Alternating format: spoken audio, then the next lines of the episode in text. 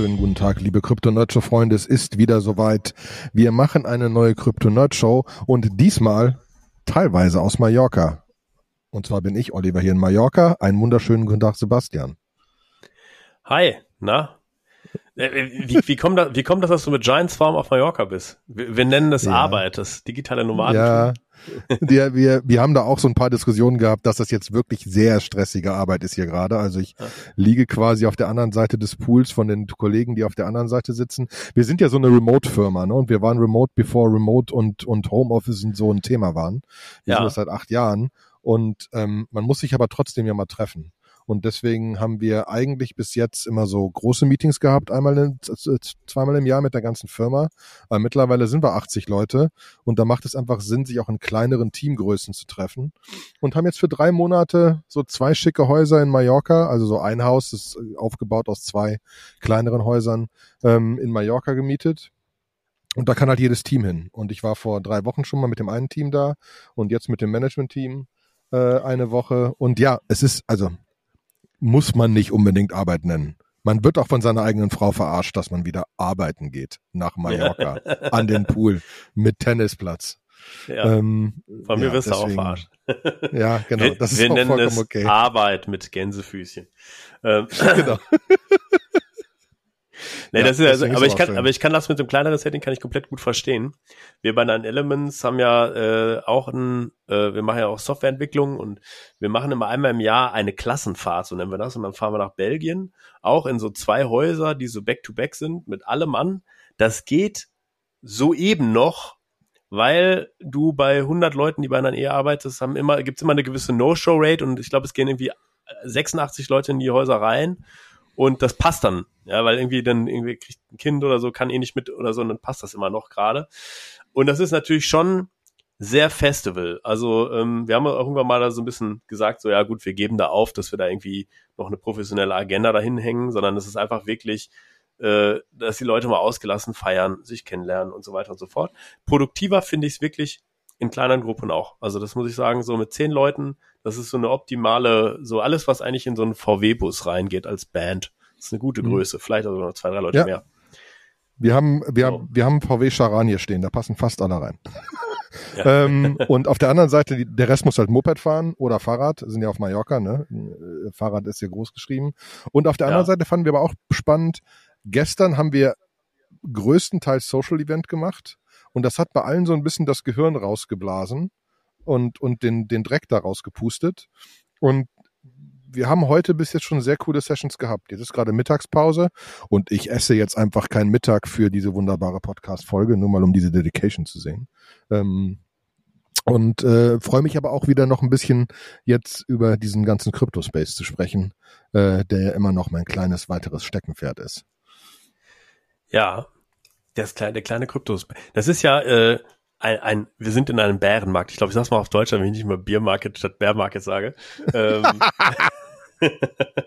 so, ähm, und es ist ja es, äh, rauf und runter und alles, was wir hier jetzt heute besprechen, bitte nicht als, als Kaufempfehlung sehen. Das, was ihr tradet, kauft oder verkauft, geht auf euren Nacken. Wir haften für nix.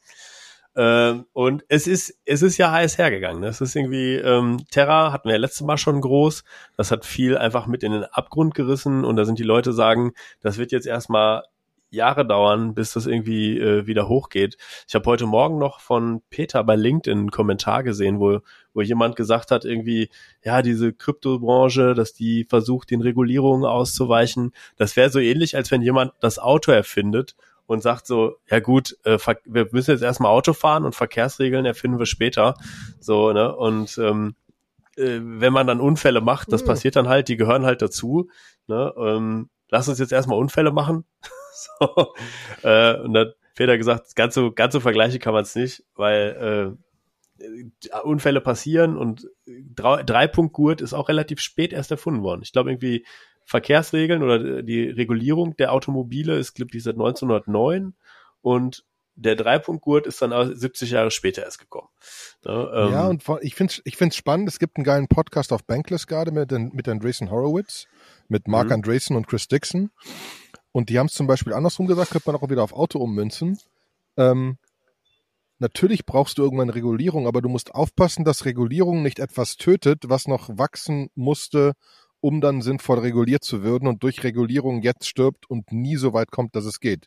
Sie hätten ja auch sagen mhm. können, ey, das mit den Autos, da sterben ja mehr Menschen als mit Pferden. Das geht so nicht. Ja, ja. Also mhm. die dürfen nur Pferdegeschwindigkeit fahren und so weiter und äh, überhaupt am Pferde Vorfahrt. Man hätte das so regulieren können, dass das Auto gestorben wäre. Ne? Mhm. Und das ist so ein bisschen das Risiko. Wie viel Regulierung brauchen wir, damit nicht alle verarscht werden? Ähm, aber wie wenig Regulierung brauchen wir, dass neue Konzepte entstehen können, die noch gar nicht reguliert werden können, weil sie noch gar nicht so klar sind? Finde ich einen super spannenden Gedankengang. Mhm. Genau, in diesem, äh, in diesem Atemzug gibt es auch da so eine, so eine kleinere News. Und zwar hat sich die Bundesregierung gegen die sogenannten unhosted, die, gegen diese Regulierung der unhosted Wallets ausgesprochen. Ne, die EU hat ja irgendwie in, in einem Draft aktuell drin, dass sie sagen, äh, es eigentlich, wenn irgendjemand mehr als 1000 Euro von seinem äh, von seinem zentralen Krypto-Exchange irgendwohin überträgt, auf ein Wallet, sonst wohin, äh, dann soll er bitte nachweisen, dass er der Eigentümer dieses äh, selbst gehosteten Wallets ist. Und wenn das halt irgendwie sowas ist wie Argent, also ein Custodian Wallet, dann wäre das ja schon, also das ist schon sehr schwierig, wer dann jetzt gerade dafür zuständig ist. Und wenn es ein Smart Contract ist, dann wird es ja noch komplizierter. Und da hat die mhm. Bundesregierung jetzt aber gesagt, so, nee, wenn wir das machen, dann, ähm, dann äh, ersticken wir quasi eine neue Zukunftstechnologie und machen Europa zu, zu einem sehr ähm, kryptofeindlichen äh, Land. Und das wollen wir eigentlich nicht. Also ähm, da ist Wie geil ist das mal denn? ganz ja, genau. Da ist auf jeden Muss Fall man mal sagen. Kudos an Peter, der macht da hinter den Kulissen gerade eine Wahnsinns äh, Herkules-Leistung mit Unstoppable Finance. Ja. Ähm, in, äh, in puncto quasi, äh, ich glaube, es ist ein Teil Bejüngerung, ne? also so ein bisschen so wie so ein Apostel durch die Gegend laufen, allen erstmal alles erklären und äh, dann aber auch gleich, gleichzeitig sinnvolle Handlungsalternativen aufzeigen. Also wie könnte man es irgendwie schlauer machen? Ne, das, ähm, das ist schon ganz gut. Ja, abgesehen davon, wie gesagt, die Kurse gehen gerade runter. Das ist auch, ähm, das ist auch, wäre auch wäre auch gelacht, wenn wir bei den Elements, ähm, ich hatte es jetzt schon in unserer Telegram-Gruppe gepostet, die Vanessa, Christian und der Erei, die haben ja ein kleines äh, NFT-Projekt, wo sie, wo sie noch ein bisschen Inspiration suchen, wie sie die Tokenomics bauen wollen und so weiter und so fort. Da könnt ihr als Community gerne mitdiskutieren. Ähm, und es wäre doch, wäre doch einfach passend, dass wir das komplett in einem Bärenmarkt machen, wenn eigentlich keine NFTs Natürlich. haben. Nie, niemand irgendwas macht. Wäre auch zu schön gewesen, da den Hype perfekt mitzunehmen. Äh, aber, aber gut Ding will Weile haben. Ich finde, äh, die sind von der Ästhetik her sind die richtig, richtig cool geworden. Also da irgendwie wirklich Shoutout an Vanessa und Era, die es echt schön gepolished haben, noch bis zuletzt. Ja, was ist noch passiert, außer, ja. außer sinkenden Kursen? Ja, ich finde, ich finde, weil wir gerade bei NFTs sind, finde ich spannend. Für manche von den von den Älteren unter uns, wir kennen noch LimeWire. LimeWire war, ja. war, war mal so ein Peer-to-Peer, Peer-to-Peer-Exchange-Ding. Ja, so wie Napster LimeWire oder? relaunched, genau, so wie Napster. Ja. ja. Und LimeWire relaunched jetzt als NFT-Marketplace. Und man kann sich unter limewire.com und da, die haben die Marke gekauft und die Domain gekauft und so weiter und launchen jetzt einen NFT-Marketplace für Creators und so weiter und so fort. Man kann sich auf einer Waitlist anmelden und so, um, um den, beim Public Sale mitzumachen, etc. etc. Äh, also und, und da, da, da werden bestimmt, bestimmt spannende Sachen passieren. Also da bin ich auf jeden Fall gespannt drauf. Ähm, äh, das ist zumindest mal ein größeres Team, das sich, das sich viele Sachen überlegt hat, ne? Und das einfach ähm, jetzt jetzt da, da mit dieser neuen Marke was aufbauen will und ordentlich Funding dahinter und so weiter. Ähm, das ist schon krass. Und die NFTs sind halt wirklich, die NFTs, die es jetzt gibt, so sind so Original Owners mäßig. Und ähm, ähm, da soll man einfach Access zu Partys bekommen und Early NFT Drops wieder und irgendwie dem äh, LimeWire Token Airdrop und so weiter und so fort irgendwie. Also ist das Standardspiel mit Exclusivity aber die wollen da halt Artists reinkriegen und soll auch um Musik wieder gehen, wie es damals, damals ging. Aber NFT basiert, dass Artists ihre Musik launchen können mit NFTs und dass da, dass da, dass da noch, noch weitere Sachen oben drauf kommen und Partys und so weiter und so fort. Und das finde ich ja allgemein ein spannendes Umfeld. Ne? Es ist ja, macht ja gefühlt irgendwie Sinn, dass Artists potenziell auch frühzeitig Geld verdienen für ihre Alben und nicht irgendwie ihre ganzen Rechte abtreten müssen an irgendwie ein Studio etc. Deswegen, mhm. das finde ich cool. Ja, ich finde das, also ich bin gerade in der Musik. Ich habe ähm, jetzt gerade äh, ein Startup kennengelernt, die was in dem Bereich machen.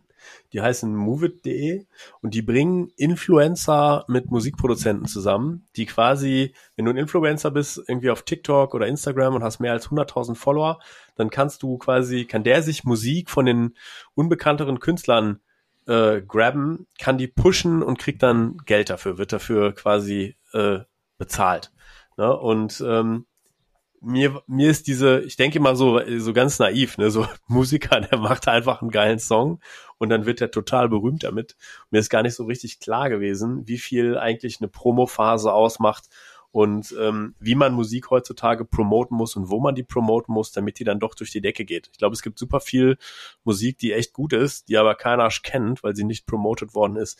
Und das ist inhärent kapitalintensiv. Ne? Und das ist natürlich dann schon spannend, wenn man äh, diese wirtschaftlichen Geflechte natürlich über NFTs irgendwo abbilden kann. Plus, wenn der Künstler dann anschließend sehr erfolgreich ist, äh, dass man es auch wieder zurückfließen lassen kann. Ne? Dass man halt auch wieder, wenn er dann Kohle macht, irgendwie vielleicht für den mhm. NFT auch was hat. Vor allem, weil das ja auch viel weißt verteilter du, ist. Ne? Früher hattest du so einen so ein, so ein Radio-Play und das war's. Ne? Jetzt hast du irgendwelche ja. 200 Influencer, die du begabbern kannst, wo dann, wo dann einer auch zum Erfolg führt. Ne? Also das ist schon, das ist schon ein anderes Feld. Mhm.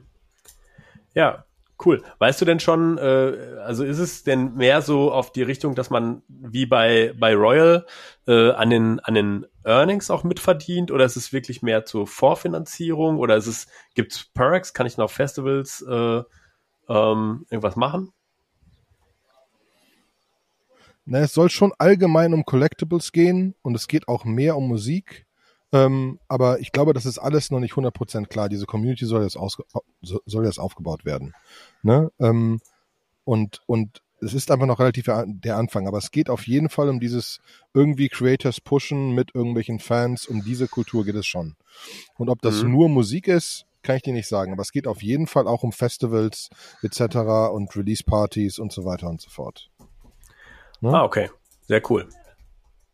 Ja, was hat's noch gegeben? Äh, Solana war down. großer Solar wieder? So, großer so ja, schon wieder.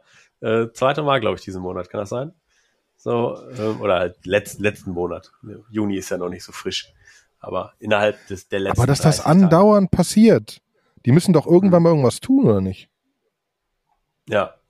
Also, sie, sie glauben, dass es halt viel damit zu tun hat, also mit, mit äh, meiner Extractable Value, ähm, so, dass die Fee-Markets, äh, also dass sie jetzt auch inzwischen so ein kleines Fee-Problem haben, ähm, dass irgendwie so ein bisschen, also Ethereum hat ja sogenannten Mempool, so, Solana ist quasi Mempool-less, was ja immer so als Vorteil gefeiert wurde, wo ich jetzt aber das Gefühl habe, jetzt so ganz klappt halt nicht. Ne? Also es war immer so, eigentlich ganz kurz für die so Leute, die ihr, ne, ganz kurz nochmal Mempool erklärt. Mempool ist das Ding, wo die Transaktionen reinkommen, bevor sie in einen Block kommen, wo man, den man theoretisch live betrachten kann und dann noch Fees ändern kann, um Frontrunning zu betreiben und so weiter, um in den mhm. nächsten Block reinzukommen. Also das heißt, du hast so ein bisschen einen gewissen Zeitraum, wie du, wo du, wo du, wo du zugucken kannst, was in den nächsten Block potenziell reinkommt. Das ist der genau. Mempool, ne? Mhm. Das ist der Mempool, so und ähm, die, bei, bei Solana ist es, glaube ich, so, dass es halt irgendwie mal jemanden gibt, so ein Proposer, wo der dann irgendwie verantwortlich ist für die, für einen nächsten Teil der Transaktion und so. Aber selbst da kann dann auch, können dann auch irgendwie Sachen identifiziert werden, äh, die man dann für meiner Extractable Value oder maximal Extractable Value äh, quasi nutzen kann.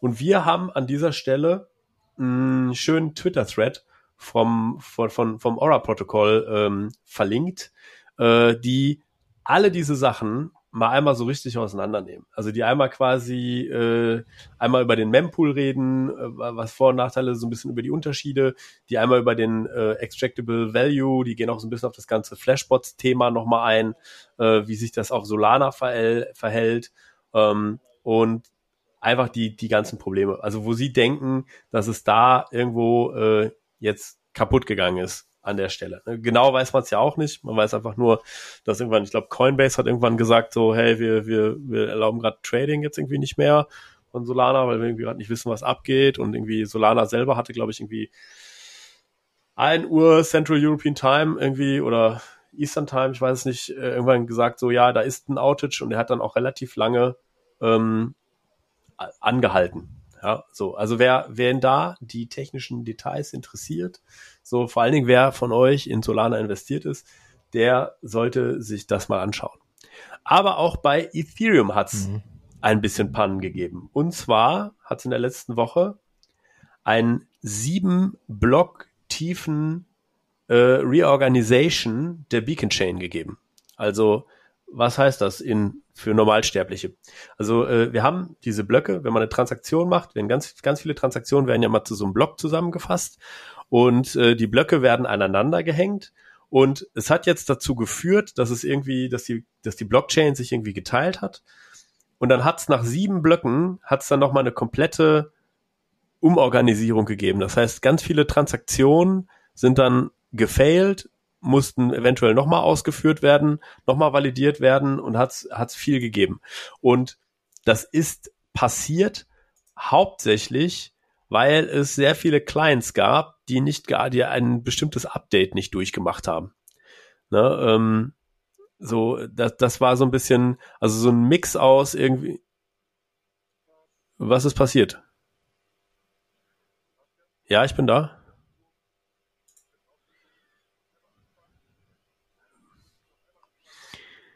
Okay. Alles klar, ja, dann fange ich nochmal an bei Ethereum.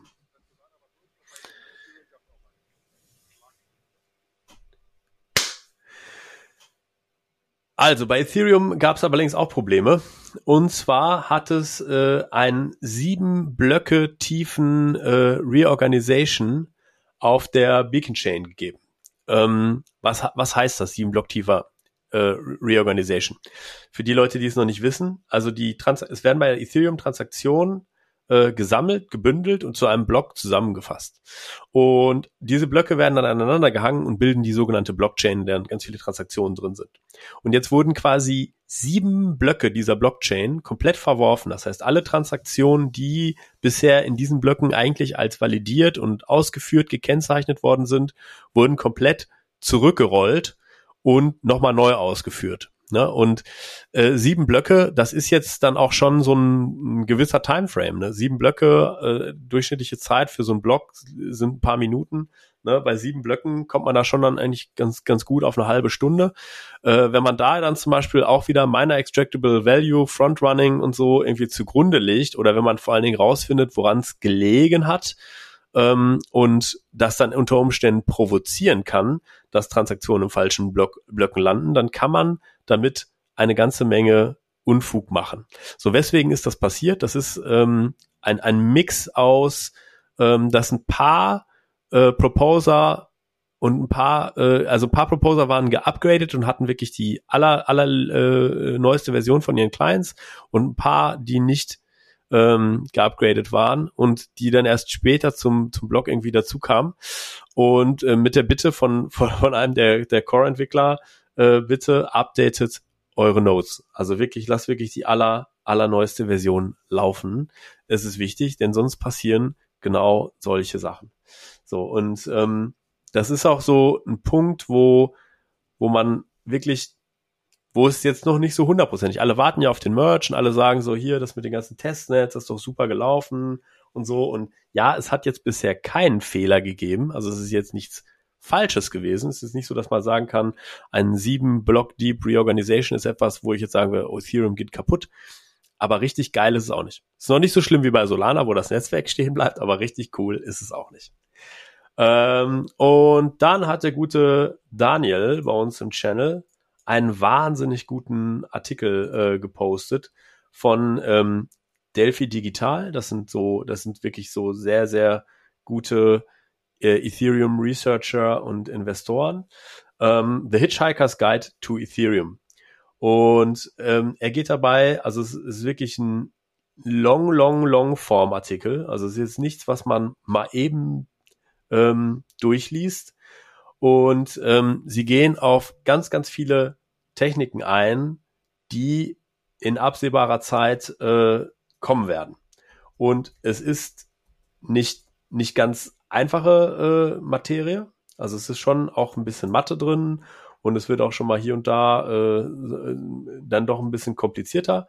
Aber sie gehen halt auf, auf dieses ganze Data Availability Sampling, äh, äh, KZG Commitments, ähm, äh, Denksharding ähm, und so weiter ein und guck und erklären halt, wie wie diese Mechanismen in Zukunft bei Ethereum funktionieren sollen. Das heißt, wer auch immer äh, Bock hat, sich da möglichst schnell up to speed zu bringen, ähm, so wie, wie es genau funktioniert, der, äh, dem ist dieser, dieser Blogpost und die verlinkenden Blogposts, ne? Es ist auch so, es geht, glaube ich, in Zeile 1 direkt los, so nach dem Motto, ja, also wer äh, diesen Artikel verstehen will, muss erstmal von, von Vitalik Buterin seinen, äh, seinen famous Endgame-Artikel äh, durchlesen, der, der es auch in sich hat, der auch Longform ist, der auch relativ viel über Rollups redet und irgendwie sagt, irgendwie, wie funktioniert's eigentlich und so weiter und so fort. Aber da ist eigentlich schon abzusehen, dass ähm, dass äh, die Ethereum-Blockchain sich einfach stetig weiterentwickelt. Also wer hat jetzt von Proof of Work auf Proof of Stake umgeschaltet und ich glaube auch, dass Rollups über kurz oder lang werden die auch Einzug in Ethereum selber halten.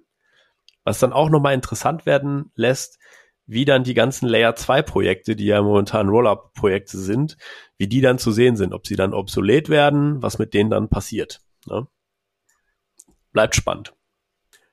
Der Optimism Airdrop hat stattgefunden. Also äh, Optimism ist ein Layer 2 Protokoll, auch ein Rollup Protokoll, ähm, wo man halt gerade mit sehr günstigen äh, Fees arbeiten kann, äh, voll kompatibel zu Ethereum. Ähm, und die haben getwittert, let the claim begin. Und deren ähm, Airdrop, der ist jetzt nicht so ganz reibungslos verlaufen, weil, also erstmal ist er, glaube ich, ein paar Tage vorher geleakt. Es war irgendwie dann auf Twitter, in der Krypto, Krypto-Twitter-Community waren alle ganz nervös, weil sie meinten so, oh, ein Dollar-OP-Token ist irgendwie aufgetaucht. Oh mein Gott, so, hier ist ein Smart Contract, der hat einen gemintet, jetzt hat er nochmal drei gemintet. Und ähm, dann hat es auch einen, einen sogenannten Sybil-Attack gegeben. Ne? Ähm, das war irgendwie äh, das heißt, sie haben ein Problem damit gehabt, dass Leute, die halt sehr, sehr viele Wallets sich gemacht haben ähm, und dazwischen irgendwie, glaube ich, äh, irgendwas hin und her transferiert haben, dass die halt dann auch plötzlich sehr viel äh, OP-Tokens distributed be bekommen haben. So und dann haben sie ein, haben sie das schnell korrigiert und haben gesagt so Optimism is for the people, not for the Sybils und haben nochmal das redistributed, also haben es irgendwie nochmal ausgeführt. Äh, und dann hat es super viel Rage gegeben, ähm, was sie kommentiert haben mit WhatsApp-Nerds. Ähm, weil Leute, die eigentlich sagten, hey, ich habe ein fucking Wallet und ich habe definitiv alle Sachen irgendwie eigentlich gemacht, um eggable zu sein für diesen Airdrop und ich bin's nicht. Ja, ähm, also ich glaube, es hat viel Shitstorm um diesen Airdrop gegeben, aber es ist auch so ein äh, highly anticipated Airdrop. Ne? Also Optimism ist schon echt sehr, sehr coole Tech. Äh, es ist sehr einfach auf der, auf der Chain was zu deployen. Es ist sehr einfach von Ethereum Sachen rüber zu bridgen. Ich glaube, sie haben so ein bisschen, sie liegen so ein bisschen hinter Polygon zurück. Ich glaube, Polygon ist wirklich so die allererste Adresse, wenn man auf einem Layer 2 was operaten will. Und Optimism ist so ein ganz kleines bisschen so die, die Nummer, die Nummer zwei. Äh, gefühlt mit der etwas besseren Technik, aber die setzt sich ja bekanntlich nicht immer durch. Ja. Ähm, ja. Und der Airdrop ist aber ansonsten schön gemacht. Ne? Man, muss, man, man muss da noch ein bisschen sagen, was man über Optimism weiß und so weiter. Du hast nicht einfach nur einen Airdrop bekommen und so. Also das war schon gar nicht so schlecht gemacht, fand ich. Ne? Und mhm. aber es zeigt wieder, die optimale Lösung gibt's da nicht. Ne? Weil theoretisch nee. ist dieses hier, wir verteilen das an die People und so weiter eine schöne Idee. Aber klar, auch das geht irgendwo schief und irgendwer beschwert sich, ne? Kann ich verstehen. Klar. Ja, ja. Und es ist ja auch, also ich glaube halt auch mit den, mit den Gaskosten, die es gerade gibt, ist das auch einfach alles nicht so einfach. Ne? Also ähm, man, man denkt sich das, man stellt sich das immer so leicht vor, wenn man es dann programmieren muss, ist es tricky. Ne, wenn man irgendwo äh, Konten irgendwo hinterlegen muss und man muss dann irgendwie so ein Merkle Drop Tree programmieren und die Accounts alle und die können es dann claimen und da keinen Fehler zu machen und so. Mhm. Äh, und dann die schon, ganzen Bots da draußen, die halt wild Sachen machen, ne? Da war ja hier Murakami Flowers oder was es war, war so ein NFT-Drop. Da ist ein Typ, der irgendwie 800 davon bekommen hat, einfach weil er lauter Wallets generiert hat automatisch. Das ganze Projekt ist kaputt mhm. deswegen, ne? Also ich weiß nicht genau, was die Zahlen 100% sind, aber das Projekt hat echte Probleme, weil halt ein Großteil der Flowers irgendwie dem Typen gehören jetzt. Irgendeinem Script-Kiddie quasi. Ähm, und das macht ja. auch keinen Sinn. Also musst du halt echt dagegen mhm. kämpfen und das wird halt weiterhin ein Problem sein, keine Frage. Mhm. Sehe ich auch so. So, was gibt's Neues von der Developer-Front? Äh, einen schönen Tweet habe ich verlinkt von Nada. Äh, der hat von einem Buddy von ihm, äh, von Patrick Collins, der hat einen 32 Stunden langen Blockchain Development Kurs äh, einfach for free auf Free Code Camp veröffentlicht. Ähm, also ist wirklich super, richtig, richtig krass. Ich glaube, der könnte dafür auch einfach Geld chargen. Und ähm, da ist wirklich so Full Stack Web3 Development auf sehr, sehr hohem Niveau. Also für alle, die in das Thema einsteigen möchten, äh, kann ich wirklich nur sagen, schaut euch das an. Es ist echt wirklich sehr gut. Und ähm, an der EIP-Front ist es, ist es eigentlich ein bisschen ruhiger gewesen, ausnahmsweise mal. Wir kommen in so eine Sommerlochzeit, glaube ich. Oder es waren einfach zu viele krasse Konferenzen, wo alle erstmal eine Karte hatten danach. ähm, sie haben das der von dem 4353 ähm, das Interface für Staked NFT ähm, Tokens. Ne, das heißt irgendwie, du hast ein NFT, du stakes den in was und dass dann damit mit den Tokens aber trotzdem noch was passiert, das dann aber für dich passiert. Ne, ähm, das ist eigentlich was Spannendes. Das heißt eigentlich, wenn du ein NFT in Smart Contract reintust und dann ermöglicht der NFT dir aber ein Airdrop, dass du den dann auch bekommst und nicht der Marktplatz, äh, dass es dafür ein Standardinterface geht. Hatten wir in der Vergangenheit schon mal einmal drüber gesprochen, ist noch ein bisschen refined worden, haben sie noch ein bisschen verbessert. Äh, genau das gleiche gilt für die, äh, für die äh, Name-Bound Tokens, also die nicht separierbaren, nicht teilbaren Tokens, ähm, sowie wie Badges oder Soulbound Tokens, also Tokens, die äh, einfach an deinem Wallet dran kleben und du kannst sie nicht durch die Gegend schieben. Wie zum Beispiel, was weiß ich, du machst einen Programmierkurs bei Open Zeppelin und dann kriegst du anschließend irgendwie ein, ein Proof äh, äh, of Attendance. Aber ähm, der ist nicht transferierbar. Da, der ist nicht transferierbar. Ich kann ihn nicht immer anders gehen. Gibt es das schon das oder ist das noch ein, noch ein Dings? Weil ich brauche sowas. Ähm, ja, es gibt halt ein, ein ERC dafür. Ähm, das heißt, ja, es gibt es schon. Es gibt auch schon eine Implementierung. Also die allereinfachste Implementierung ist eigentlich, dass du ein ERC 721 nimmst und dann überschreibst du einfach Transfer from und verbietest quasi auf diese Art und Weise, dass das Ding überhaupt irgendwo hingeschoben werden kann, schmeißt eine Exception, falls es irgendwie nach dem Minden, also du erlaubst ein einmaliges Minden und danach halt nicht mehr. Ähm, aber spannender ist ja eigentlich, und dafür ist das, das EIP ja da, dass die Wallets das unterstützen. Also dass du quasi ähm, nochmal eine Funktion baust, dass die Wallets erkennen können, dass du ein Soulbound Token bist und dass die den auch nochmal in einem separaten Bereich anzeigen können, weil das ist ja auch das, was dann unter Umständen gewünscht ist, wenn man es nachweist. Ne? Ähm, mhm. Weil das ist genau das, wo, wo, wo, ja, weil wir überlegen, quasi so eine Giant Swarm Academy zu bauen, ähm, wo du auch gewisse Kurse hast und dass wir sagen, es gibt Giant Swarm and Friends Events oder so, wo du da sein kannst und wo du dann eventuell wirklich ein Discord oder ein anderes System nimmst, wo Leute in eine Community reinkommen, dass die halt limitiert ist auf Basis von was du besucht hast. Und da ist so ein, da ist so ein NFT-Konstrukt schon gar nicht so doof. Dass du es, dass du es zeigen kannst, dass du es darstellen kannst, dass du da, darüber Limitierung machen kannst, ne? Keine Ahnung. Du musst den Security-Kurs besucht haben, um in das Security-Chapter reinzukommen. Ne, zum Beispiel. Mhm. Ja, und da halt so ein bisschen aufteilen, wo die Leute hinkommen. Du musst bei fünf Events gewesen zu sein, um das und das T-Shirt zu kriegen. Und mhm. klar wäre es auch lustig, das hin und her schickbar zu machen. äh, aber mehr ein emotionales Konstrukt. Gibt es irgendwelche Leute, die das sammeln, die sich das zusammen kaufen oder so?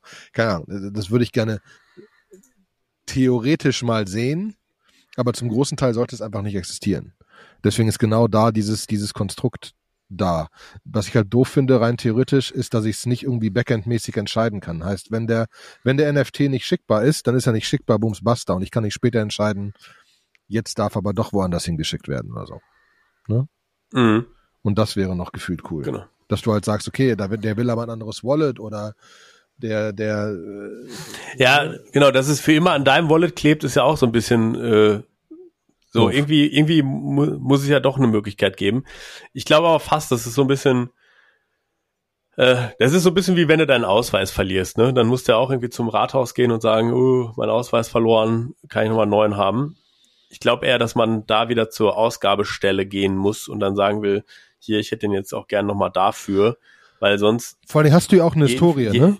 Du kannst ja theoretisch sagen, mhm. wer hat denn dieses NFT zuerst gemintet? Hat er verkauft, verschickt, war sonst was, aber er hat es ja mal und er war der Erste aus dem Mint-Contract. Rein theoretisch. Mhm. Ne? Kriegst du ja auch raus. Richtig.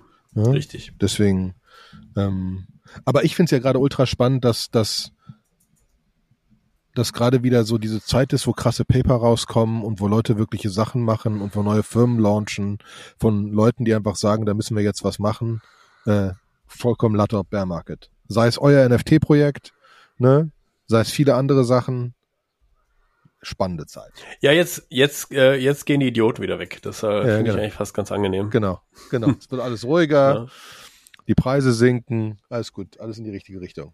Ne? Jetzt müssen wir ein bisschen wieder, jetzt können ja. wir wieder ein bisschen atmen. Ja. Genau. Zwei Kleinigkeiten habe ich noch, und zwar, ich habe noch das Ethers Jazz Cheat Sheet.